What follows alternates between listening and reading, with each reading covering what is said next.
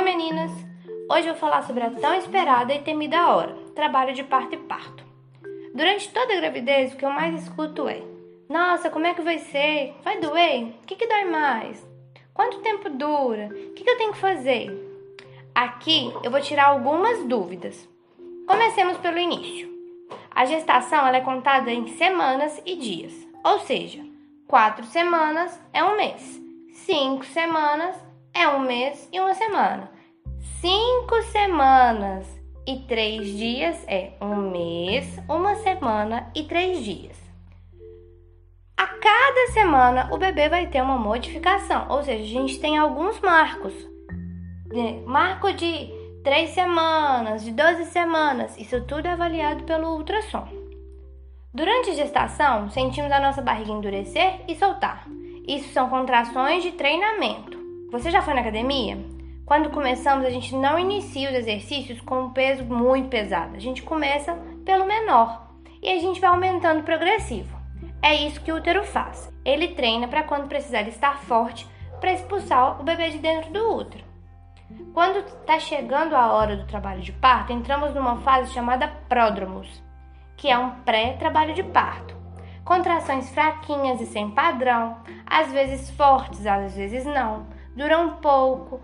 Notamos que a mulher fica mais arrumando o ninho, mas não precisa ir para o hospital. Neste período, muitas vezes as mulheres ainda não estão em trabalho de parto ativo e não estão com dilatação.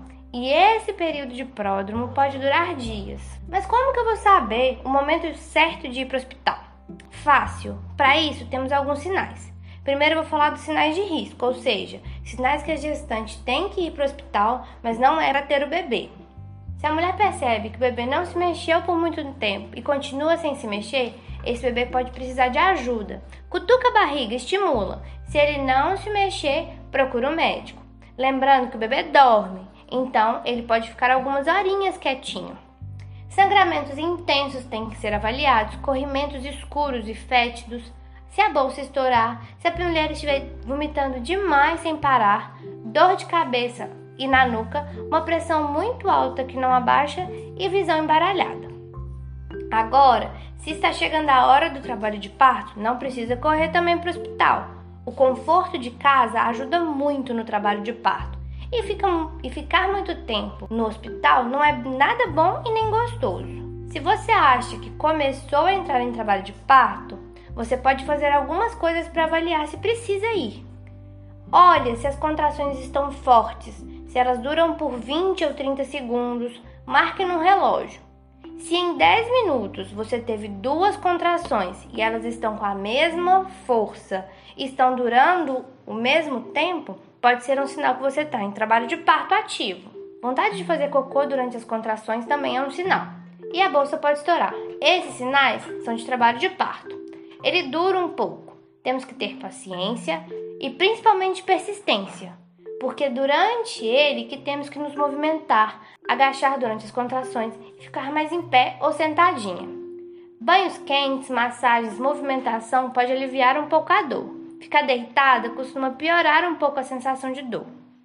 Durante o trabalho de parto, temos enfermeiros obstetras e doulas que nos auxiliam e dá dica para ajudar a controlar o que você está sentindo ou controlar um pouco a ansiedade.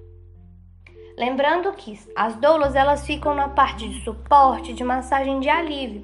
Já o enfermeiro obstetra, além de estar no suporte, no apoio, eles também ficam para avaliação do trabalho de parto, avaliação do toque avaliação fetal. Ou seja, a cada meia hora é normal que chegue um enfermeiro obstetra para escutar o coraçãozinho do bebê. Quando o trabalho de parto está chegando mais próximo do parto, vemos que as contrações começam a ficar mais frequentes, duradouras e fortes. Dá uma sensação de vontade de fazer cocô. Como o bebê empurra para sair um canal muito próximo de onde fazemos cocô, a sensação é essa mesmo. Por isso, orientamos a mãe a não sentar no vaso. Avisa a equipe, assim a equipe estará alerta. Essa sensação dura até o bebê sair. Quando ele está quase saindo, a mulher começa a fazer uma força que chamamos de puxo. É involuntário, ela não controla e deve ser apoiada e não estimulada fora de hora. Ou seja, força somente durante as contrações. A mulher então sente um círculo na vagina, quente, e arde. Chamamos de anel de fogo. Isso é a cabecinha do bebê que está passando. Assim que ela passa, o resto do corpinho passa um pouco mais rápido. Saindo o bebê, cortamos o cordão umbilical que une o bebê à mãe. Aí esperamos a saída da placenta. Dá uma cólica danada, mas não é nada comparado à contração. E não precisa que a mãe faça força. Assim que tudo isso passa, observamos mãe e bebê. O bebezinho deve ficar com a mãe, amamentando e se esquentando, criando vínculo e imunidade. Se você quiser tirar alguma dúvida ou comentar, estou no Facebook e Instagram, como Alice Bastos EO. E você consegue entrar em contato comigo de forma pessoal. Ou se quiser tirar alguma dúvida, pode enviar aqui no WhatsApp da rádio. Será um prazer responder. Beijos!